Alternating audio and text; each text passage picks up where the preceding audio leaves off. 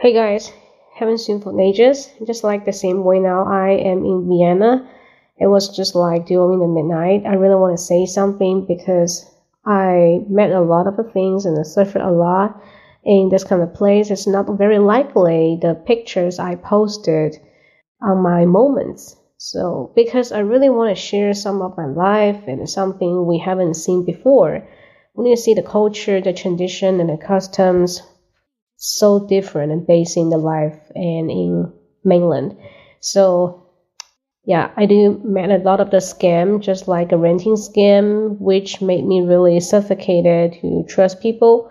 But anyway, I opened up with the help of some kind of my friends, even though uh, they will be like someone elder, someone younger than me, but doesn't matter. They're really enthusiastic and hold a strong hospitality toward the way of meeting people. So yeah, that's all I want to share. Hmm, thank you so much. I want to keep you updated.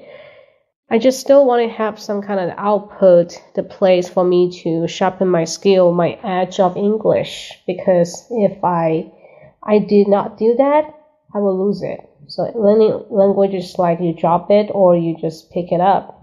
Right. So now see you next time. Bye bye.